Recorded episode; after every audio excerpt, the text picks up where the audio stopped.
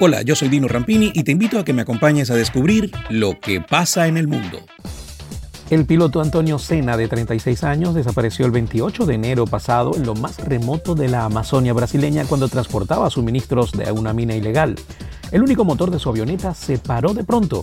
Concentrado en aterrizar, repasó mentalmente las horas de simulador de vuelo. Gracias a Dios encontré un pequeño valle, explicaba por teléfono desde Brasilia el lunes pasado. Durante los 38 días siguientes protagonizó una odisea digna de una novela de aventuras que permite asomarse a la nueva fiebre del oro que vive Brasil, a las minas ilegales que tanto lucro dan mientras contaminan el mayor bosque tropical del mundo. Son poblados de chozas en medio de la selva con decenas o cientos de garimpeiros buscadores de oro. Lugares donde nadie usa dinero, todo se paga en oro. Un negocio ilegal mueve entre 20 y 30 toneladas al año y la tolerancia es tal que hace un par de años Roraima, un estado sin una sola mina, exportó 194 kilos de oro. Una invasión de ratas azota al sudoeste de Australia. Las zonas orientales y rurales de Australia sufren desde la semana pasada una invasión de ratas que alarma a los pobladores por las enfermedades que pueden originarse mientras los expertos advierten que puede incrementarse la llegada de roedores por las intensas lluvias en la región oriental del país.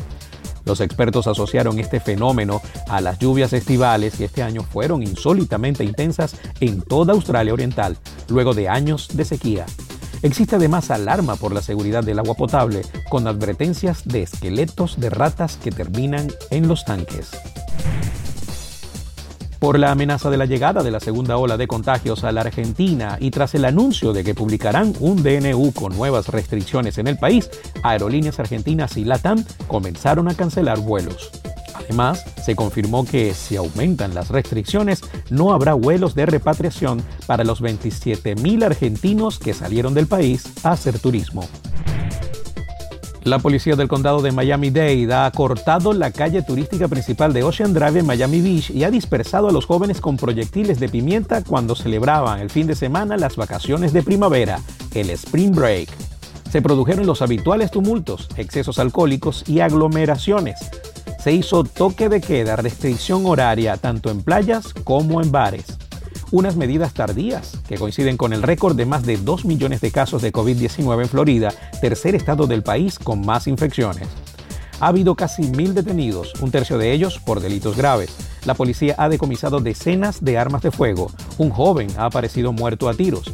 Las celebraciones se han extendido por toda Miami con fiestas ilegales en casas vacías y en venta hasta que son desalojadas por la policía y los participantes se trasladan a otra vivienda de áreas residenciales que se promocionan por las redes sociales con fotos atrayentes.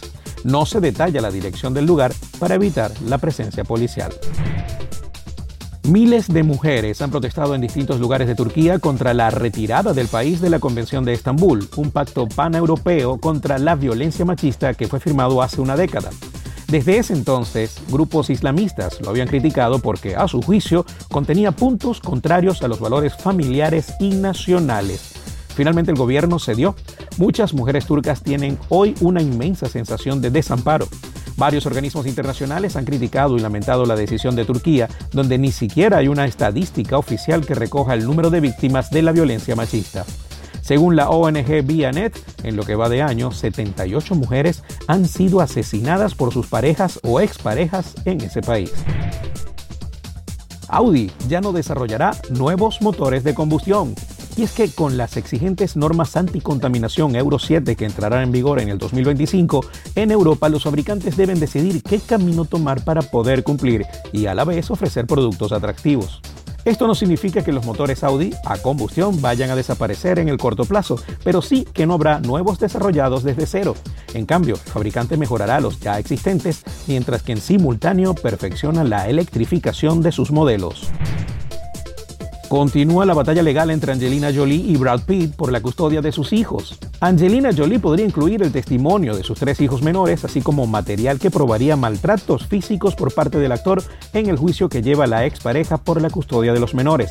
El 12 de marzo, Jolie, de 45 años, presentó documentos judiciales que indicaban que tanto ella como sus hijos estaban dispuestos a testificar y mostrar pruebas en apoyo a la presunta violencia doméstica que Pitt, de 57 años, ejerció hacia su familia durante los años de relación.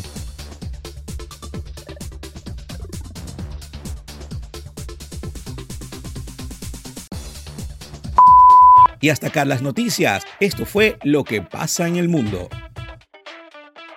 Lo que pasa en el mundo fue presentado por Publi Aviso, Dino Happy Shop, Over Blasio, Inversiones Autoval, Uniformes Única, Juguetón, Tony's Bistro, Grupo Doima Internacional, Farmacia Leo, Pasapalos Natalie, Ron Calazán, Solution Travels, Pastopoli, Carnicería El Pana, Tequesuelar y Parri Arepas.